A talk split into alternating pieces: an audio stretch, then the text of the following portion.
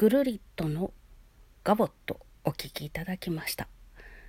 ぐるりとぐるりとこの人の教本だったり曲だったりって弾いたことがなかったのでどういうアクセントなんだろうって今ご紹介しながら思いました。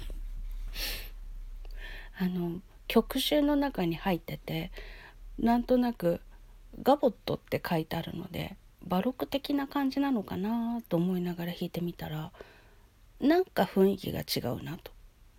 バロックじゃないなっていう感じがして。であの生没年などを見てみたら1820年に生まれて1901年に亡くなっている。あロマン派の人じゃんっていう感じで。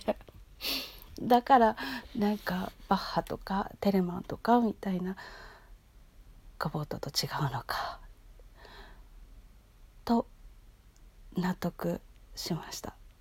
でもこの曲集で初めて出会った人なのでどこにアクセントがある名前なんだろう。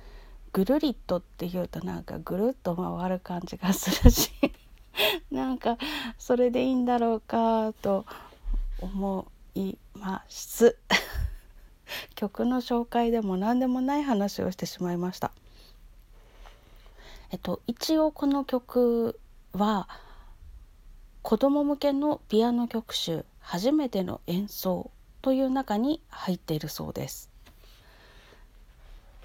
可愛い曲がありますね。ちょっと他の曲も見つけたらまた弾いてみたいなと思います。ということでぐるりのガボットお聞きいただきました。くだらない話をしちゃってすいません。最後までお付き合いいただいてありがとうございます。また明日。